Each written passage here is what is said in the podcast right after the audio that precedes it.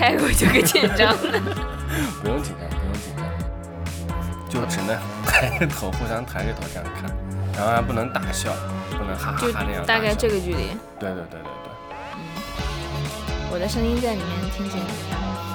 专业吗非常的非常的？Professional。man。嘉宾要打人了，我跟你说。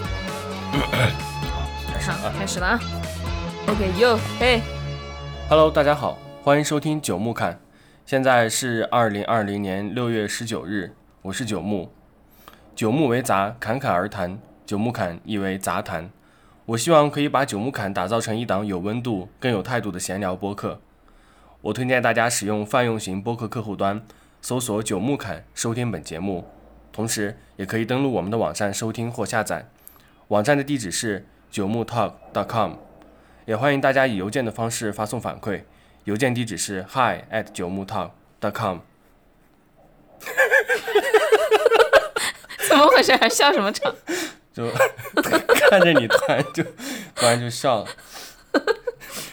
完了，这期要剪好多那个笑场的音，剪辑师就是有点有点嗯加点后期。就是离离上一期更新好像已经有呃有有有两个多月了，然后之所以没有一直没有更新呢，是其实其实我是积累了很多素材的，就每天因为我每天开车上下班的话要在路上耽误两个小时的时间，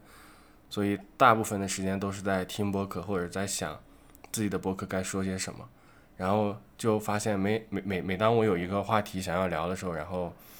就经不起仔细的推敲，每次 多想几多想几次以后，然后就觉得这个话题没有意思，然后就被 pass 掉了。然后对，所以就一直拖更到现在。嗯，然后今天是我们的第四期，然后这一期呢，我们请来了一个嘉宾，是我的 我们的室友，然后然哥，然哥跟大家打个招呼。Hello，大家好，我是然哥，我是九木的室友。你可以，你可以正常一点的说话吗？就这样介绍你的室友吗？不夸一下她的美貌什么的？这个我们是一档播客节目，我可以把你现在的样子拍个照片，然后当做这一期的封面。再见。呃，然后，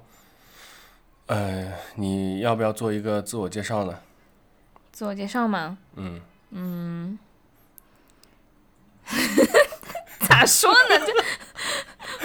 我是他的室友，共同养了一只猫，共同抚养一个娃。嗯嗯非常非常非常奇怪的一个自我介绍。呃，那我们那个这这一期的话，是我之前对这个播客的，其实是属于一个新的系列的规划，就是啊，当时有在第零期的时候提到，找一个神秘嘉宾，然后出一个新的系列，呃，然后现在是第一次尝试，所以就从身边的人逗逼嘛，从身边的人抓起，就离得最近嘛，对吧？就请我的室友来充当这个角色。什么鬼？嗯，你你不是一直在吐槽这个这个播客的受众太受众太太对，太直？男了，太、啊太宅男了。你这样说的，让现在在听播客的人怎么想？我这不是给你加入点接地气的元素吗？呃，应该是就是之前的太太单调了吧？我觉得应该是，嗯、应该不不是不是听众的原因，是是我的原因。对，呃像我这种美少女应该不会选择听你这种电台，就读博啊、信用卡啊，什么玩意儿？啊，所以就呃，请你过来讲一些欢快的段子，对吧？虽然大家也看不到你的美貌，嗯，嗯，但勉强吧。希望大家从你这个呃浑厚的声音当中，才才感受一下你的这个美貌吧。啊、那我们这一期的呃这一期的主题是叫做快乐的暑假，呃，然后这个主题呢也是嗯我们嘉宾提供的，嗯，那嘉宾自带话题，优不优秀？对对对，那我我能采访一下你是怎么想到要讲这个话题的吗？嗯，快乐的暑假，因为我们已经没有拥有这种东西了，所以值得怀念一下。然后，就最近听同事总是在吐槽自己的孩子们，就是疫情在家 就太烦了，熊孩子在家待太久以后，家长们普遍都在吐槽他们，天天手上就拿着 iPad，除了 iPad 就是 iPad。然后我就想到我们的暑假，我们好像就要比他们要丰富一些。我就想，除了除了写作业就是写作业。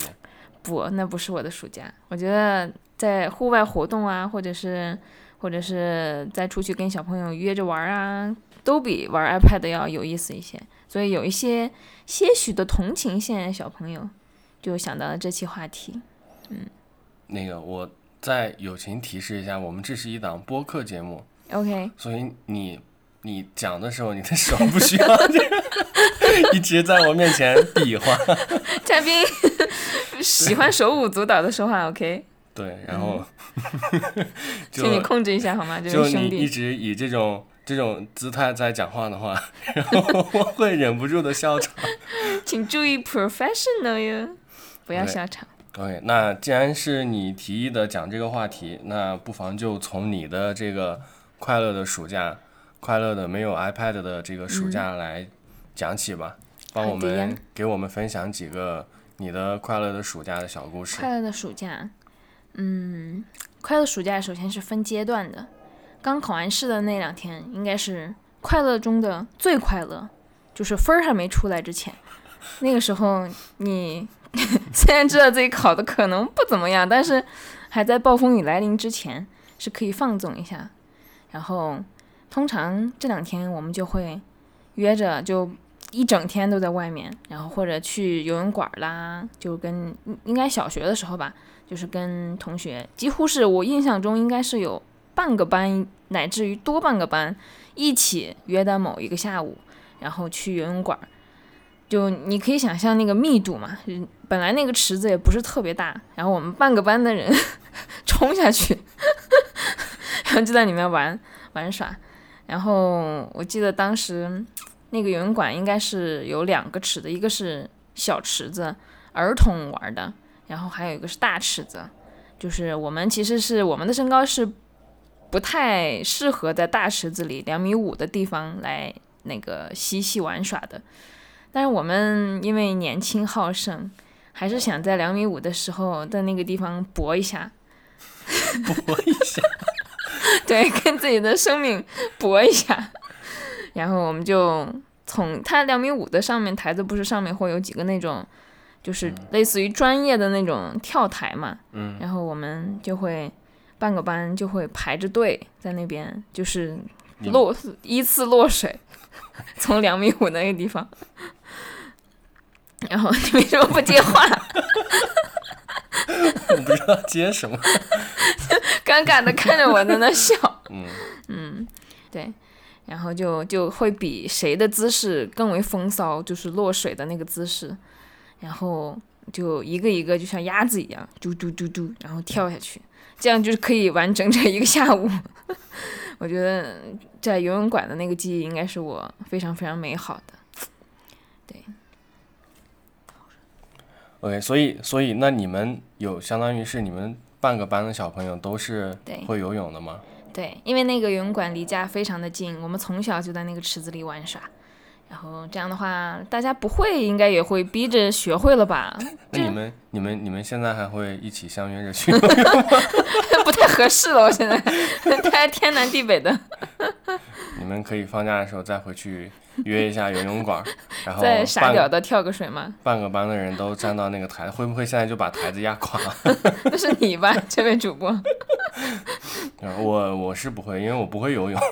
我压根儿就不会，呃，会会离那个地方保持一定的安全距离。对我还记得去年跟你旅游时候，你抱着那个浮板的那个窘态，但是那个旱鸭子。非常危险，好吧？那个我要是不抱着那个浮板的话，现在我可能在 飘在太平可是洋上。可是大哥，你穿着那种完整的救生衣一身，你有什么危险？请问，我 除非给你加个一吨的铅什么的。那我可能自重就，我不是号称是吨博士嘛，就是对吧？就我的体重是可以以吨这个计量单位来衡量的。对自己定位还是蛮准确的哈。对所以那那你们游完泳是，哎，所以你们你你你是小学的时候就学习成绩很差吗？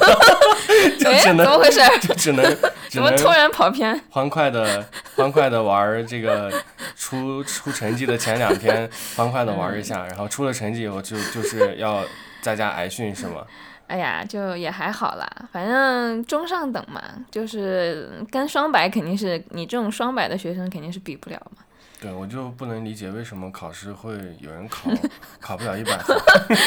嘉宾要摔话筒了，可以不录了吗？嗯，所以就前几天没出成绩之前是非常非常愉快的，大家毫无负担，心里毫无包袱。嗯所以那那那你们当时那个，嗯，出成绩是会把家长都请到那个教室里边，然后以开家长会的那种方式来来读你们的成绩吗？还是说直接就是领了卷子就回家了？初中会给大给家长来念一下那个分儿，把大家都召集起来，但是小学不会，小学就是你领着卷子回家就好了，给家长看一下。所以初中你说的那个环节，可能就是我暑假最快乐的时候了。拿着双百回家吗？对，就是就是，嗯，我爸妈去开完家长会，然后那一天就会吃一顿好的，就是他们觉得 他们对是他们非常开心的一天。骄傲的父母，每每年就等着两个学期的那一天呢。对，所以对于我来说的话，嗯，整个假期是没有你说的那种只有两天的快乐的时 时光。我我觉得，我觉得我的整个假期，嗯，就是随时都是可以玩耍的，只要我愿意。天啊，这大家听到这会不会想打人啊？天啊！OK，然后就领完卷子以后回家，嗯，该训就训，该骂就骂，然后这这也持续不了太久，可能也就是个几天，然后就进入了下一个阶段。下一个阶段就是要开始写写作业了嘛，每年不是嗯要发、暑暑对假暑假作业册，对，一本儿还是两本，反正就记不嗯到了。嗯。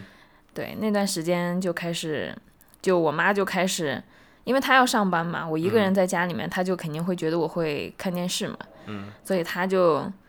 当然第一反应就是要把我带到单位去，她可以盯着我、看，在我在我旁边坐着看我写作业，然后我是如何逃避被她带去医院呢？就是早晨一般她早晨七点八点喊我的时候，我就装睡嘛，我就打死听不到他，然后他过来。他有一次特别生气，就过来薅我的头发，我依然在装睡。就是 睡死过去了。你妈有没有打幺二零把你送到急诊？我妈也非常无语，她她怎么叫都叫不起我。就我的杀手锏就是打死不睁眼，她就会带不走我，因为到点儿她必须要走了，所以她只能大概喊我那么几分钟，实在喊不起来，他也没无可奈何。幺二零过来。然后他薅了薅我头发，我还是还是不动，然后他没办法了，他就只有背着遥控器和电脑显示器的线背在包包里，然后去上班。这样他就以为就是 防止了我看电视和玩电脑这两重点娱乐项目。嗯，殊不知 你这有什么小秘招吗？看电视，首先首先他把遥控器拿走了，但是电视还是可以打开的，对吧？就是旧的老式的电视是有那种物理的，对，它是有，它是在电视上是有按钮可以调台的。我只不过嗯就是辛苦一点嘛，但这不重要，嗯我还是可以看的呀。但是你回你要你要在他回来之前，是不是要把那个散热的？对对对对对，大概提前个一两个小时，我就我就不会那个看电视了。我有时候还会扇一扇，就如果离得近的话，我就拿那个 书什么的，在那个电视后面要要散一下热。对，摸着起码摸着是正常温度就 OK。这个这个我还是非常有经验的，大概把控在多长时间，提前多长时间关电视，这个这个已经练出来了。然后电脑呢，这个也是非常神奇的一件事情，因为我妈把那个线背走以后，一开始我不知道她背走，我就以为她会藏在家里的某一个角落，我就开始翻箱倒柜，就 就开始把什么米缸啊什么都都打开，然后柜子啊什么每一个都破解，拿钥匙什么都给它打开。打开以后我就找找找，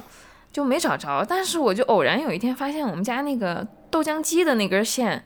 就是我们电脑的那个一模一样的那个插头，然后我就去试了一下，哎，还真的可以用。然后，然后就怎么了？没事，你说。嗯，然后我就发现，哇，我简直就是天选之子，有没有？破解了我妈的这个这个拿走电电线的这个这个方法，然后就开始愉快的上网冲浪。当时真的上网好像也没有什么事情干哈，就是顶多就是小学的时候刚有了自己的 QQ 号，然后就开始 拿 QQ 号跟那些自己的小伙伴聊一下天。就但是你聊天他有时候不在线嘛，你就需要先打电话给对方，说快上线，我们 QQ 聊一下天，对，然后再就是强行在 QQ 上要跟对方聊天，就觉得特别好玩。因为但是那你那个时候上网的时候，你电话应该是就打不通了，啊，对，是拨号上网的，对。所以那你在聊 QQ 的时候，万一你妈打电话回来怎么办？嗯，对对，也有这种风险，所以。就不能持续的干一件事情干很久，你就要看一会儿电视，玩一会儿电脑，然后聊一会儿 QQ，再把拨号器赶紧点下去，然后再玩一会儿单机游戏，单机就是那种傻屌小游戏嘛，玩一会儿，然后然后就再拨号再玩一下，嗯，就大概一天就这么晃晃晃就过去了。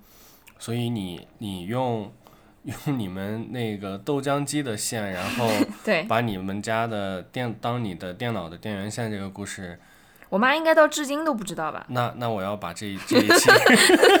不太好吧？推荐推荐给大家听一下。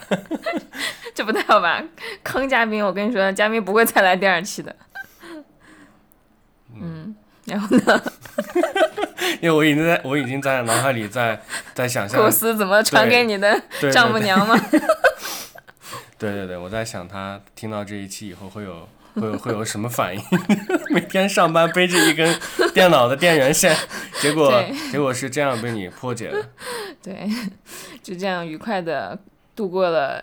又是应该是我我是这样，应该是会被他薅起来几天，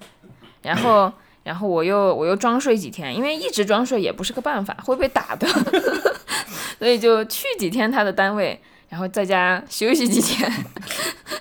给自己偶然的放个假啊，去他单位的时候呢，就可以就是写一下作业嘛，因为那个册子还是挺简单的嘛，咱们不是一天都可以写很多很多页嘛，就可以比如说集中一天就写好多，然后第二天就可以跟小伙伴玩耍了嘛。因为那个时候妈妈同事很多小孩都是我们同龄的，我们就会约着一起在医院的那个妈妈是医生嘛，然后在医院的后院儿，后院儿是其实现在想来其实是。比较小的一个小院子，然后后楼还有住院部什么的，其实不大，但是当时就觉得那个医院简直就是每一个角落都充满了那种神秘的那种感觉，我们就会一起往往那个住院部后楼走去探险。然后就就会有各种各样的传说，传说比如说什么有看到黑猫啊，说那个黑猫还会诡异的发出叫声啊，我们就去一起寻找那只黑猫，就类似这种这种非常 傻的事情。所以，那你们有在那个地方遇到精神病人吗？精神病人好像没有，我们我们当时遇到过一个就是打着石膏的那种大哥。然后他又走不了路，他就他就非常无聊，他就跟我们小伙伴玩。是一尊雕塑在那儿 立在那儿。他就坐着轮椅嘛，他就两两一只脚还是两只脚，然后都打着石膏。他每天都会在那个院子里面转，他很无聊嘛，就把我们小伙伴都召集过去。我们一群小伙伴又很无聊，就就在他那个石膏的那个腿上 写写画画，给他画画。因为有没有撒一泡尿，然后说什么到此一游之类的？哎，这很无聊呀你。对，然后就跟那个大哥也成为了很好的忘年之交。大哥，大哥心想，哪天腿好了过来教训你们这帮小子。哎，还是挺有意思的。当时我记得比较重要的一个项目，探险项目就是抓各种各样的昆虫，在草坪里面。就抓蛐蛐儿啊，抓蚯蚓啊，还有抓各种蚂蚁啊什么的。有没有抓抓蜜蜂之类的？蜜蜂不太不太敢抓吧，而且而且不太好抓吧那个东西。我们当时最喜欢的一个项目就是抓蜜蜂，不怕被蛰吗？蜜蜂？就是你要等它落到那个花瓣上再采蜜的时候，哎，你不叫采蜜，是叫采什么？采花粉的时候，嗯，对，然后你用一个瓶瓶子，然后瓶口，比如说可乐瓶之类的，然后你就把它哦，放到那个吸进去了放不，你不不不用吸进去，你就把它放到那个花瓣上、花蕊上，然后等它采完蜜以后，等它飞起来的时候，它自动就飞到那个瓶子里了，然后你把那个瓶口再盖住。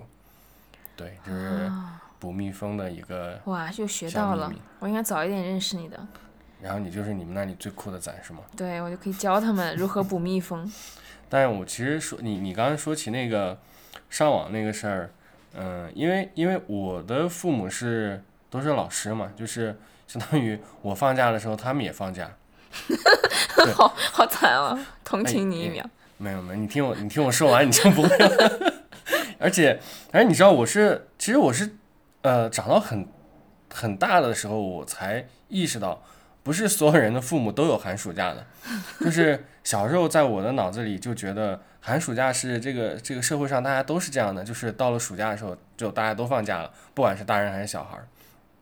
然后那我的父母就是放了暑假以后，因为他们平时上班就比较规律嘛，然后到了到了假期以后，就是他们自己也很放松，该睡懒觉睡懒觉，该出出远门儿去就出远门儿什么的。所以呢，我的暑假基本上都属于一种放养的状态，就是没有人会管我。你想干啥就干啥。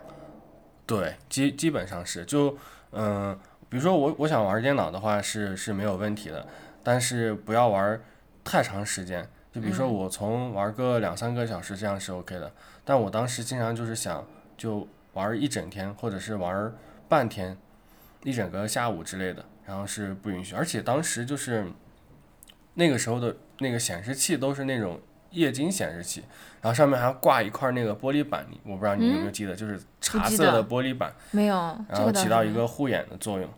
然后当时那个确实非常刺眼，就是玩久了你会眼睛会流泪，就大概玩半天的时候眼睛就会流泪。怪不得小小年纪就戴上了眼镜。对，然后然后我们当时就就就就想，呃，玩一整天嘛。然后我和我的那个好朋友就想出来一个办法，就各自跟各自的家长说，嗯、我们每天呢只玩半天。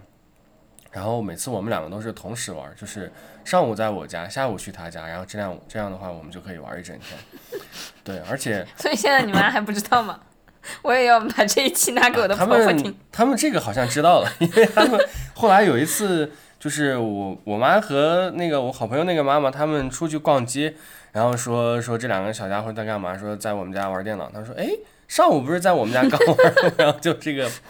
就暴露了。对，而且我们当时就嗯，比如说要要要联系什么的，然后要要联系着出去玩儿，然后又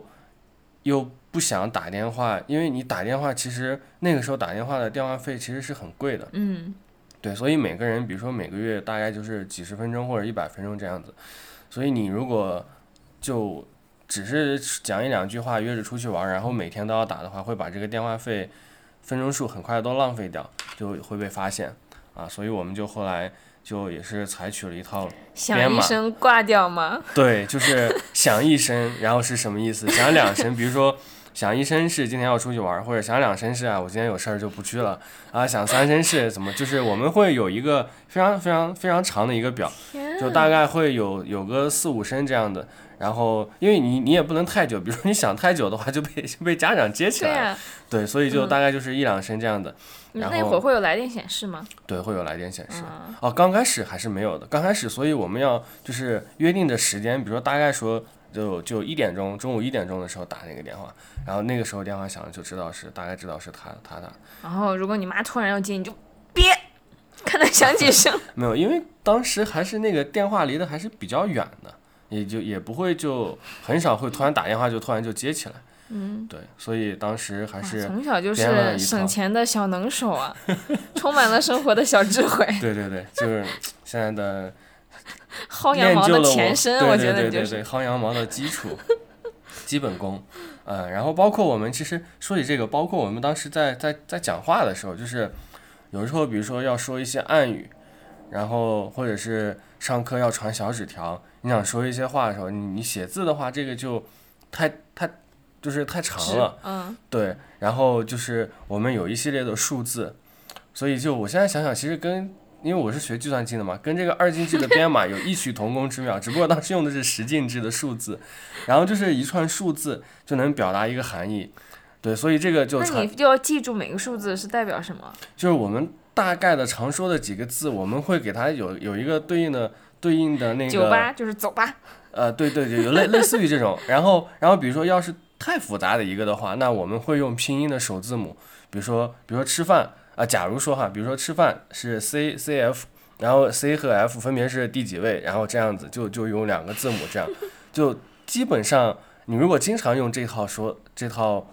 这套编码的话，然后常用的话，基本上都是可以用数字来表达的。所以也不怕老师没收你们的小纸条，因为没收了也不知道你们在说啥。对对，而且。哦而且很有，而且就是可以肆无忌惮的，比如说要说旁边一个人的坏话的时候，说他好丑，啊然后我们就可以说一串数字，然后我们两个就意会了。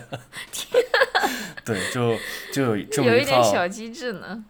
对，我当时就小时候花了嗯很多时间在在这个上面。对，哇，你的你的兄弟愿意陪你玩这个游戏吗？万一他记不住那些数字，岂不是很尴尬？他也很乐 乐衷于此，所以就只有我们两个人是好朋友啊，就只有我们两个人愿意玩这个游戏因。为别人都记不住，渐渐被你们边缘化，再也不跟他们传纸条了。对，然后然后像呃像像，就是我的其实其实我们两个当中的话，他是属于更宅的那一个，嗯，就是这个游戏比你还宅的人吗？对，就是这个游戏是我陪着他玩的，他是有三百斤吗？嗯、没有，我吃胖是后来才，我吃胖是因为你好吧，因为你每年把我喂胖的，快我了。然后，呃，对，然后当时那个，呃，其实所以就是我只有他，他是只跟我自己，就他只跟我玩，嗯，就他的朋友里边就只有我一个人，基本上是这样的，就除了我，他就在家里。他是你的真爱，我觉得。我好多余，我应该跟他当室友是吗？然后，我头顶上有点绿，现在。然后那个，对，然后我如果不跟他玩的话，那我我就会跟其他小伙伴，就是要出去玩，比如说像你们说那种去探险什么的，嗯。然后我就去会会和其他的小伙伴出去玩，嗯，对，然后嗯、呃然后我们住的那个地方是一个城乡结合部嘛，嗯，所以就虽然大家大家平时住的地方是是还是比较城镇化的，嗯，但是你如果要出去玩的话，就还可以，比如说十十多分钟、二十分钟，你就小孩儿就跑到一个就类似于这种郊外的一个地方，嗯啊，荒山野岭的，然后就我们经常会去这种地方玩儿，然后玩儿的一些项目，可能你们也就比你们那个有意思多，跟什么打着石膏的大爷在那儿玩儿，就比你们那个有意思多。比如说我们会啊、爬到这个烽火台上，就是古时候那个土土长城旁边会有烽火台，对，我们有天然的地理优势，对。然后呃，然后我们会那个会去那个山上找那个松鼠的那个洞去去，就是然后几个人把这个他他因为会有很多洞口嘛，提着水上去，然后几个人把洞口守住，从一个洞口灌水，然后他会从其他洞口跑出来哦，我。们好像灌过青蛙洞，也是类似的方法，就是对它会从另一个洞跑出来。对，然后其实其实在这个就是这个过程，其实我倒我倒觉得没什么意思。然后比较有意思的是在在就是找这个的过程中，经常会去遇到一些奇怪的，比如说啊、遇到一个大的山洞，然后进去以后会有、啊，防空洞那种似的，嗯不知道是什么洞，但是进去以后会有白骨，嗯，就真也假的？对，也不知道是是是人的还是动物，有可能是动物的。对，然后比如说进到那种那种山沟里边，会发现会有什么呃奶牛场，就是有一个很大的奶牛场啊，然后我们就会在那儿观察那个奶牛在那儿，嗯挤奶吗？呃，准确的是会会指是指引那个是奶吗？是在漏奶，对，就是可能奶太多了，然后他自己在那儿漏。对，你们不想来两口？我们离得还是比较远的，我们当时会去捣乱，然后，对，就就还有比如说会，呃，会会会，就而且就是那种山沟里边的话，因为也小时候也也没有什么纸，就是怎么说，就是也也没有那种标记嘛，在路上就经常会嗯走走迷路，对，经常会走迷路，就走着走着，然后就不知道，就就就找不着家了，然后也找不着出口，然后就一群小孩儿就就乱跑，然后经常就要要跑到很晚，可能天都快黑了，然后才能从那个里面跑出来。哎，我觉得现在小孩就没有这种经历，因为就害怕外面有坏人啊什么，就根本不敢脱离小区这种这种安全的范围，对，我根本不，可能让他们随便一群小孩就走走走，完全不存在我觉得。那个时候我们可能是是是就是别人眼中的坏人，比如说你就不霍霍别人家小姑娘就不错了，是吗？呃 不就不也不是小姑娘，就比如说我们会，比如说看到那个奶牛场，我们就会啊就戳他的奶子，就是会嗯，比如说会往那个那个里边丢一些东西啊啊，然后会啊，会熊孩子，对，然后会会那个，然后就会去逗那个奶牛，然后嗯那个奶牛就到处跑，然后那个奶牛场的那个 奶牛一边工人跑一边撒奶，工人就会过来追我们，因为他们就就不希望那个奶牛乱动嘛，然后就会过来追我们什么的。然后还有经常什么呃爬到树上，然后下不来啊什么之类的。好吧，对 好像比我的要精彩一些呢。对对对对对，就 我觉得小孩那个时候好像就就也不怎么害怕似的，就是想怎么走就敢怎么走，然后想想捉什么虫子，你像我现在去让我去抓虫子，我可能想都不敢想。但小的时候好像就没有害怕这两个字，就是就是要去体验，就是要去玩那个。对，就小时候我记得呃最惊险的一次就是大家说哪个地方有蛇。嗯，然后就你现在现在跟你说有蛇，肯定就是躲得远远的嘛。然后当时就也不知道为什么，就觉得要去闯一下，要去 跟这个蛇 battle 一下，然后就很多人就去了，然后就啊，确实那一块儿，后来事实证明确实那一块儿是有蛇的，然后我们就去了，去了那就很高的那个草，可能当时我觉得都已经到没过我们的腰部了，对，然后就就去了，去了，然后走到那边以后就就走着走着，突然就被蛇缠到了。嗯，缠到脚吗？对，就是在在，你就感觉你的脚下有有蛇那种唰唰唰唰唰在走，然后 然后就慌了，当时就一群小孩就开始四散的那种跑，就疯狂的跑，头都不回，然后可能跑了有有二十多分钟，就完全都跑到一个自己都不知道去哪儿了，然后然后当时就跑累了嘛，跑累了，然后就看到旁边有那种什么种的那种那种那种那种树果果树，然后就摘人家的果子吃。那个故事突然又变得有趣了，本来很惊险，然后，然后突然就吃果子了。对，然后摘了果子吃完以后呢，然后又觉得就是想上厕所嘛，就发现发发现这个旁边那个果农的果农的那个那个那个家里，然后他们是一个很大的院子嘛，然后我们就偷偷溜到人家的这个院子里上厕所。哎，我那会儿的厕所是不是一个坑？对他们那种就是在你想在乡间的那种那种一个小小的这种院子里边儿的话，就是那种就真正的意义上的茅厕，啊、然后但是他那个茅厕其实有点高级，就一般的茅厕进去就只有一个坑，然后他们的那个茅厕五厕，个坑，他们是大户人家，他们那个茅厕有两个坑，而且那两个坑不是不是并排的两个坑，是前后一前一后两个坑，你知道吗？就是是是要大小分开的意思吗？呃也一个是也不尿池，也不是，就它的构造非常奇怪，就是，呃，其实我想说这个意思，就想说明你在一个坑是看不到另一个坑的，对，就是多大一个坑？就是这两个坑位之间是互相看不到的。嗯，然后我们进去以后，呃，就就进了第一个坑位嘛，就进就进，然后就进去了。进去以后，然后就一群小男孩在那儿撒尿，然后突然发现从里边走出来俩女的，然后。然后就你想你是偷溜进人家这个那个人家私人的院子里，然后上人家的厕所，然后就人而且里边还有两个女生，人家就就惊了那两个女的，然后就突然开始大叫，突然进来人家家一堆小男孩，对，然后然后就惊了，就开始大叫，然后他他俩一大叫，然后屋子里边的男人就出来了，然后就 我觉得你们能活到今天真的是命大。然后我们也惊了，我们还在尿着，然后就左你想象一下，这边是两个女的在叫，然后另外一个远远方你就看着有一些那个。呃，大人就是一些男彪形大汉就拿着出来了，铁锹就出来了。对，就问怎么回事儿，就他们就说咱们家厕所然后进人了什么，那你会不会就是一边尿一边跑，一边尿一边跑？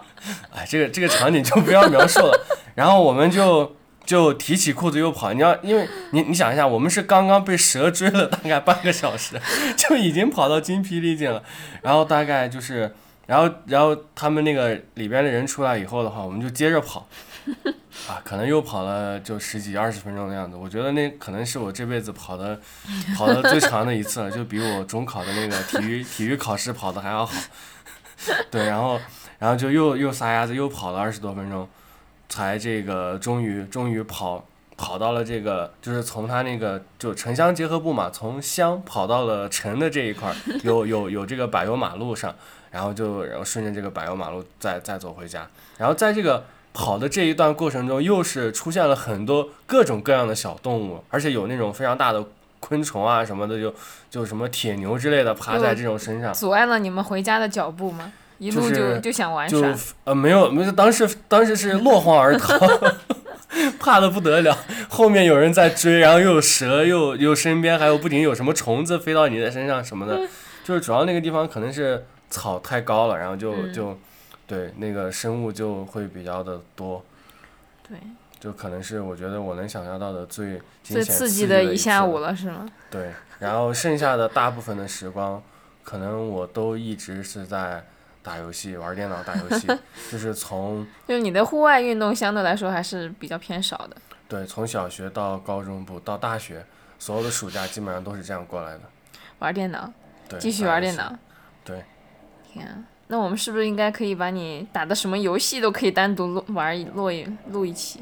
对对对，但是但是我我打的那可能不能跟你录录了这一期，对我可能全程就嗯哦哦你，可能就只玩过什么《植物大战僵尸》啊什么。啊，那都是近两年的游戏了。当时玩的玩的是什么游戏？就是画风很很简单的那种但是你《。仙剑》应该至少玩过嘛？对我《仙剑》还是玩过，但我们当时其实几个小女生一起玩的话，就不会玩那种特别高难度的嘛，我们就会玩那个，哎，那个就是有一个飞机，你控制它飞机的躲那个子弹，然后那个那个叫什么游戏？雷霆战机是不是？对对对对对。对我们当时几个女生，好像四个女生，就是特别喜欢一起玩那个游戏。就是她不会一会儿就变厉害了嘛，吃到一个补给包，然后我们就赶紧换下一个人，换下一个人再吃到，又赶紧再换下一个人，然后就四个人这样。补给包就要换下一个人？不应该吃到补给包就霸着让我玩让我？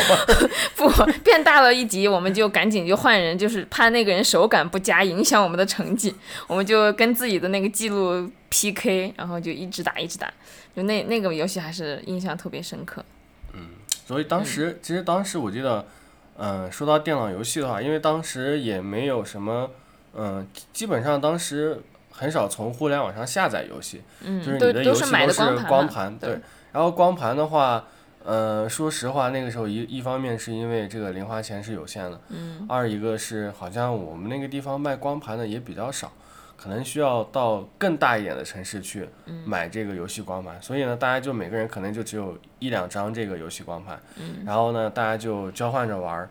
就就这我的这个光盘，呃，它那个光盘一般是可以把它安装到你的你的电脑上，或者是比如说有些小游戏就直接复制，复制过去也不用安装，那个那个打开就可以玩儿。嗯对，然后就大家这样的交换着光盘，然后就把所有的游戏都复制到自己的电脑上。对，然后这个也比较有有有有趣的一点是，我记得我们家的那个电脑的光驱就后来就坏了。就你知道那个时候光驱坏了，就等于你这个电脑都没有输入了。就光盘它经常是表现在呃一张盘，它读着读着读着，突然就停停下来了，然后就你这游戏就安装到一半儿，相当于就卡住了，进度嗯比如说停留在百分之八十。对，对，所以我当时要装一个游戏的话，经常需要非常久的时间，要反复的试，反复的试，直到有一次就运气好，突然把它装好了。然后，所以为了提高这个安装游戏的这个成功率呢，我就当时很小的时候就把我们家光驱给拆下来，就是把光驱给拆开，然后清洗了里边的那个磁头。天啊！对然后 你怕你爸打死你吗？敢拆电脑？因为我爸其实他对电脑是不懂的，他每次电脑有什么问题的时候，他就会请一个另外一个他的一个朋友特别懂电脑的过来，然后他把那个朋友请过来，他自己他就不管，他就干自己的去了，然后我就在旁边盯着看，所以那个时候，比如说家家里的电脑会装一些什么还原精灵啊，或者是会有那个什么开机的那种管理员的密码什么的，其实嗯我都是知道的，我爸反而不知道。对所以那个叔叔是你的启蒙老师。对，然后也是从他那儿，我刚开始是先把磁头是就就其实原因就是磁头脏了，所以他那个读的时候就请问磁头是什么东西？就是你想象一下那个磁带，那个机器里面有头？磁带的，不是磁带的头，磁带的头是什么鬼？就是你把磁带放进去，你按播放键，它不会顶起一个东西吗？里面嗯啊，你你你你有没有研究过它的那个结构？嗯，我在努力跟上你的节奏好吧，。那你想这个光盘它怎么读呢？光盘转起来，它总得有一个东西来，有一个磁头，就卡是到它那个转的那个轮儿那儿。就放到光盘上面，然后来读光盘上的凹凸不平的地方。哦，就是小尖尖一样的那个，然后就滋那个。对，就是那个东西脏了。然后再到后来的话，可能就是可能是坏了，也可能是被我修报废了，就是那个光驱完全不能用了。然后我就发现了可以把硬盘拆下来，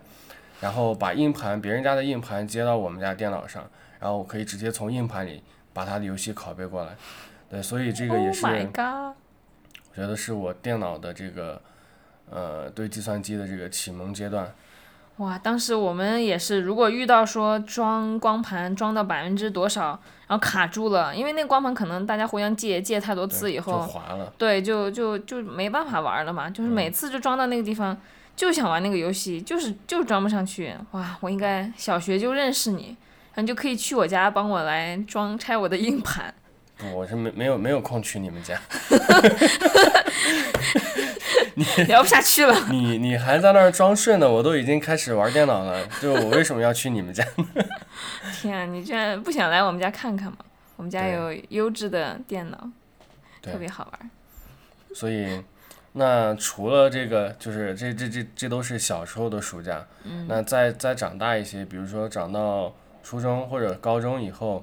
啊，甚至是上大学以后，你觉得你的暑假有没有发生什么变化？哎，其实我我我有一点比较好奇，因为你是从小在学钢琴嘛，嗯，那你的暑假不应该是非常枯燥，就是充满，了其实我学钢琴和补习班之类，对你大了以后应该会有补习班之类的。对我其实钢琴是学到初中就没有再学了，因为就家长觉得应该要专注于学业，是学到初一吗？还是初三？应该是初一就没再学了。我所以就印象中。整个小学在学钢琴。对对对对对，因为小学他每次考级，我印象中都是夏天，然后刚好就是暑假那段时间考级。考完那那考前的那几天我，因为我是每天晚上练琴嘛，每天就必须强制性练一个小时，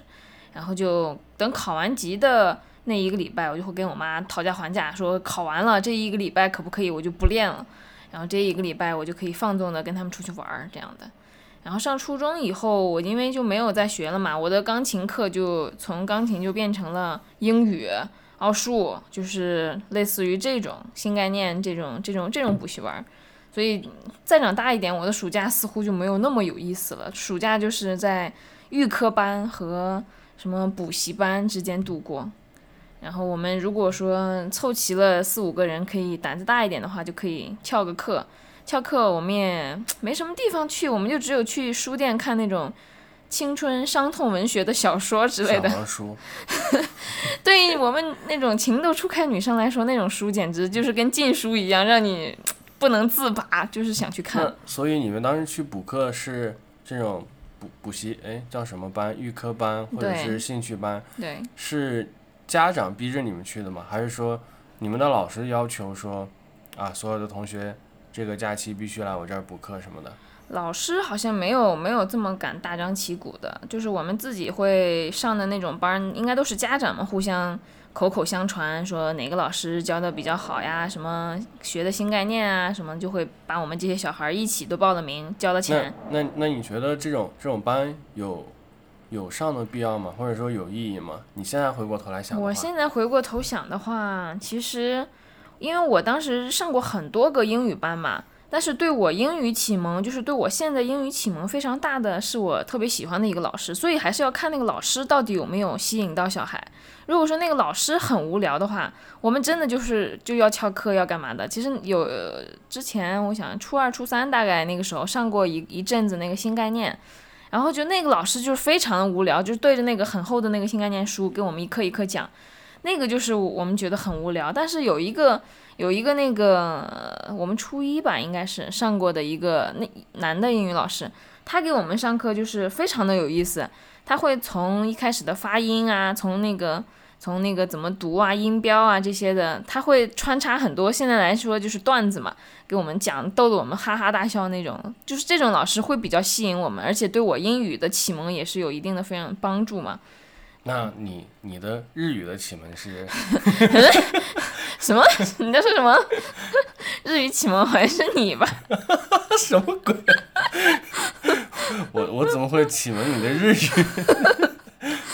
对，然后其实奥数，我现在因为我对 数学这块因为没什么兴趣，奥数对我来说那些班儿一点用都没有，帮的我一点忙都没帮上。嗯，所以你你其实你的从小到大的你的暑假其实，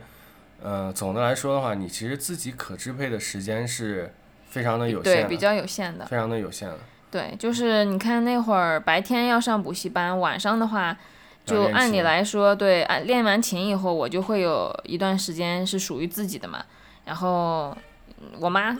我妈、我爸的话，他们有的时候练完琴又想让我赶紧再写会作业，然后他们，但是他们他们每次晚上要出去遛弯儿，这个就是我嗯可以玩耍的一个时间了。他们以为我在写作业，其实趁他们出去遛弯儿大概有一个小时，然后我就我就会把那个，因为我是在小屋写作业嘛，我就会冲到大屋看电视。看，但是看电视的时候你是不能打开那个大屋的灯的，因为他们在底下遛弯儿就可以看得到大屋灯有没有打开。而且电视我也要把那个图像亮度调到最低，不然我妈会在底下看到那个大屋的那个窗子一闪一闪的。我天，所以你你你从小就是在感觉就是在跟你的父母在做做斗争。对，嗯在做斗争那个时候。那像我觉得我从小就是可能就是那跟你这样比的话，应该就是啊，应该不也不是跟你比，应该是跟应该就是绝大多数小孩对，应该嗯，应该至至少在我的那个从小的那个生活圈，因为我就是经常考第一名嘛，所以就在那个圈子里边就大家看不到我的白眼，哎，对，然后就是我经常属于那种，就是我我我妈喊我出去玩儿，就说你别在家待着，你出去玩一会儿，或者是呃什么别的小朋友就是上上家里来敲门，然后说喊喊我出去玩儿，然后我不出去什么之类的啊，我要在家里睡觉，我要就是嗯或者我要看什么看看小说，我要玩电脑之类的，我就不出去。天啊对，跟然后我完全截然不同的然后很多其他的小朋友呢，就就特别希望我去家里喊他们出去玩儿，因为其他的家长只要听到你是别人家的小孩是吧？对我喊他的小他们家小孩出去玩，他就会同意，其他人喊就不同意。嗯，所以对，会有这种情况。但是大家一说我们在跟谁谁谁玩，大家就很放心了。对对对对对，嗯所以他们就是以这种方式，就是都是希望出去玩的时候，都是先把我喊出来，然后再让我再去挨个的敲其他人的。那你不就是那种就是很贱的那种好学生吗？就是第二天就跟大家说，哎，我昨天书包都没拉开，我作业都没有写，我回去就睡觉，就那种。我是我是属于那种从小就很宅的那种，不是说，比如比如说别人出去玩儿啊，我我也不是在家里自己埋头苦学，也不是那种，我只是不太愿意跟他们出去乱跑，就是可能小时候小学时候还好，就上了初中以后，所以就体重也是从初中开始长起来的，就上了初中以后，我就很少出去跟跟别人乱跑，比如说青春期的小孩儿，那个时候出去什么打架啊，然后出去什么，对吧，耍酷那种。嗯，但是我我从那个时候开始就开始突然走了一条跟别人不同的 与众不同，就开始在家拆电脑。开始变宅了，对对，就开始在家里，然后因因为我也几乎没有上过什么补习班啊，什么兴趣班，因为你爸妈都是老师嘛，他们肯定觉得就是在学校学的那些已经差不多够了。对，就是文化课这方面的班，他们是压根儿就就没有让我去上。然后兴趣爱好班的话，就很小的时候也去上过，就那我主动提，比如说我对这个呃绘画感兴趣，那我就去上一个教绘画的班。但是呃也就随着这个年纪的呃一点一点长大了，就发现自己其实对那个不感兴趣，所以也就 也就也就再再没有上过那种班。所以我的假期都是都是自由支配，然后我就开始自己，比如说奥数，我是没有那个我去参加过奥数比赛，但是我没有上过奥数班，就是我都是自学，买了书在那儿自学之类的。天啊，然我后 聊不下去，我不想聊了。自学奥数，这是个什么样的小孩？对，就我希望我们的小孩可以像你一样。对，所以所以这其实我我我说我说这个的我说这个目的就是就是其实想引出这个这个问题啊，就是比如以后你自己的小孩，那你是希望他我自己的小孩是不是你的小孩？难道不是吗？你这个问题感觉在采访别人家的小孩。我是在采访你嘛，嗯，你说，你的站到你的立场上，然后你是希望他呃有一个什么样的暑假？是是像你的那种，你的小时候那种，还是我小时候这种？或是就就是你会怎么这个其实管教他？真真的不好说，因为这个也是其实是家长和小孩互相试探的一个过程。他从小，你看他的那个性格的那种那种方向是偏活泼、偏出去玩的，需要家长来稍微有一点点管控的这种性格的话，你可能就会试探到他是这种尺度的小孩的话，你可能就会去管他。可能就会给他报个班儿，来适当的让老师也来管他。但如果说他从小就是一个比较像你那样比较宅，比较喜欢自己在家研究一点书啊，研究一点什么那个奥数啊这种小孩的话，可能我就会越来越放心，一步一步的就放开，让他自己去学这样。那他想他喜欢出去玩，然后喜欢出去到处跑，你为什么就就就顺着他，就让他去到处跑啊？嗯，首先这个跟咱们小时候的那种社会的大环境就不太一样，因为现在首先坏人多嘛，你不可能让他跑很远去探险之类的，这肯定不存在嘛。然后再一个就是，你当然要让他玩，但是肯定是在你目光所及的那种安全范围内玩，对吧？你不可能说让他自己就坐着公交、地铁就去很远的地方玩，我嗯那那觉得我是不放心的。而且尤其是是你如果是个女孩的话，那假设就就嗯，我们就不说出去玩，就是在家里，比如说他嗯就是在、呃暑假在家里的时候，那你是要管着他，比如说你要跟他说，嗯，你这个今天早上起来你要先做两个小时作业啊，把今天的功课做完了，然后你要你才可以看电看动画片，或者是你才可以玩这个 iPad 之类的，还是说你就不管他，你就起来，他自己什么时候起来，然后他想干什么先玩先学习，就你就你就不管他，就放任其自由发展。我应该会观察一下，我先放纵他两天，我看他有没有自己收心的意思。如果是他自己玩了一上午电脑以后，哎，下午乖乖的，他好像意识到要要写一下作业，而且这个时候我也没说他的情况下，那就是最好的结果嘛，对吧？他就可以又劳逸结合，又自己把控时间。如果是我观察了两天，发现这孩子就疯，真的就疯玩两天，这个时候我我是不是要干预一下他的这个生活，我觉得你会把 你和你爸妈的那种斗争，复制到他这儿吗？因为你的这个出发点，你从最开始就是，嗯，我要观察你一下，怎么怎么怎么样。那其实我觉得你你其实你是想让他就是放开玩吗？就是他想怎么样就怎么样，也不是放开玩，就是你你你其实应该最开始就告诉他一个道理，你就先引导他嘛，对吧？对，你要先把道理跟他说清楚了，就是你的这个假期是你自己的假期，嗯，然后你的时间也是你自己的时间，所以你要自己的，首先你要告诉他，你要他自己要合理的规划自己的时间，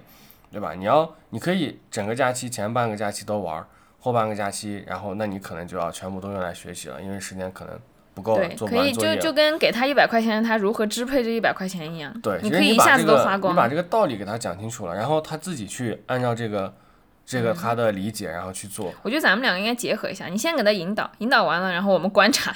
观察他有没有。你不光他他自己为他，他要为他自己的，你要从小让他知道，他要为他自己的决定负责，嗯他要为他的后果负责。比如说，他有可能做了，他这个假期就整个都都，比如说一年级的暑假，然后整个都玩掉了，然后做作业也没有写完什么的，然后开学老师骂他，就他自己承担的。他要自己承担他自己的后果。然后，因为其实小时候的，我觉得那点知识的话，说实在的，就可能小学的东西你认真学的话，可能一年两年都学完了。对，也也不存在说一年级落下了，然后这个学生最后就呃怎么怎么样，嗯，对吧？所以，然后他我觉得以这种方式引导他，而不是说今天我观察他一天，然后这这家伙今天表现不好，我明天我就要 怎么怎么怎么样训他一顿，然后也要跟他说你早上起来要怎样，中午起来要怎样。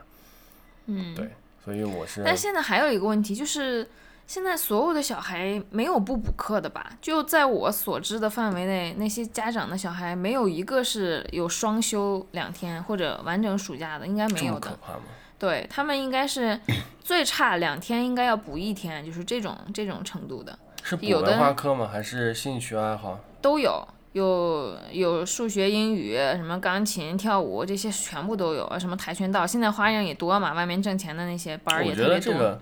反正我个人的看法就是，他如果不喜欢的话，那就坚坚决就不去。我觉得小孩在从小到大的这个成长的过程中的话，应该是有自己的一个空间。就你让他自己去探索。但是比如说是这样，他身边的小伙伴都去上班了，就是上课上那些补习班了，嗯，然后。暑假就他自己一个人，他似乎也有一些无聊。他他要他有他自己的感兴趣的东西啊，比如说他他有可能他对比如说弹钢琴或者跳街舞感兴趣，那 OK 没问题，你可以去送他学这个。但有可能他对这个不感兴趣，对吧？比如说那我们就去让他可以去试练两节课嘛。对你你其实你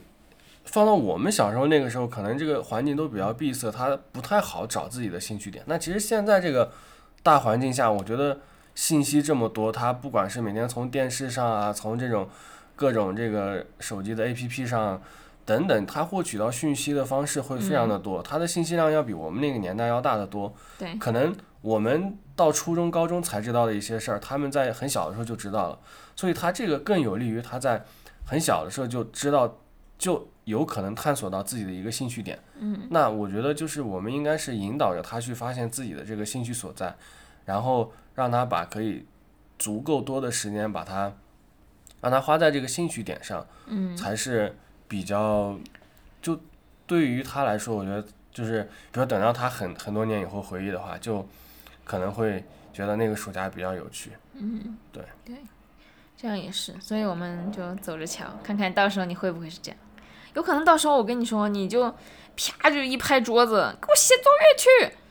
嗯，就跟你想象中完全不一样。他到时候熊孩子熊起来，你就恨不得扇他两巴掌，你还你还跟他引导，道理都不想讲的，就是活在理论跟现实生活中。这这这段可以掐了，我觉得。怎么回事？对，嗯嗯，这一期那个也不知不觉的就不 小英录了有有五十多分钟了，嗯，然后其实其实这一期录的是。比较的比较随随意的，也没有，基本上都是啊，也不是基本上，基就是全部的内容都是即兴的发挥，啊，也没有提前的列提纲，啊，然后我们两个也是，我也是第一次尝试，就是两个人就是面对面的这种，嗯，啊，录一期播客，然后可能啊，我不知道我后面自己回听一下，我不知道这个录的音质啊，或者是。整个收音的效果怎么样？或者是我们两个笑的那种，会不会就直接把麦给给爆掉？啊，然后反正这一期的内容的话，我觉得差不多就啊就聊这么多吧。然后后面的话，可能啊我们自己再听一下，然后再总结总结其中的经验教训，然后可能后面再啊带来一些更有意思的节目吧。啊，然后这一期主要就是。嗯，因为考虑到最近很多家长都在吐槽这个今年的这个暑假，其实是今年这个寒假太长了，寒假到连到了暑假，然后很多家长都已经受不了了，所以就突然就临时想到跟大家分享一下这个话题。嗯，行吧，那就今天就这一期就到这里吧，我们下期再见，拜拜，拜拜。Thank you.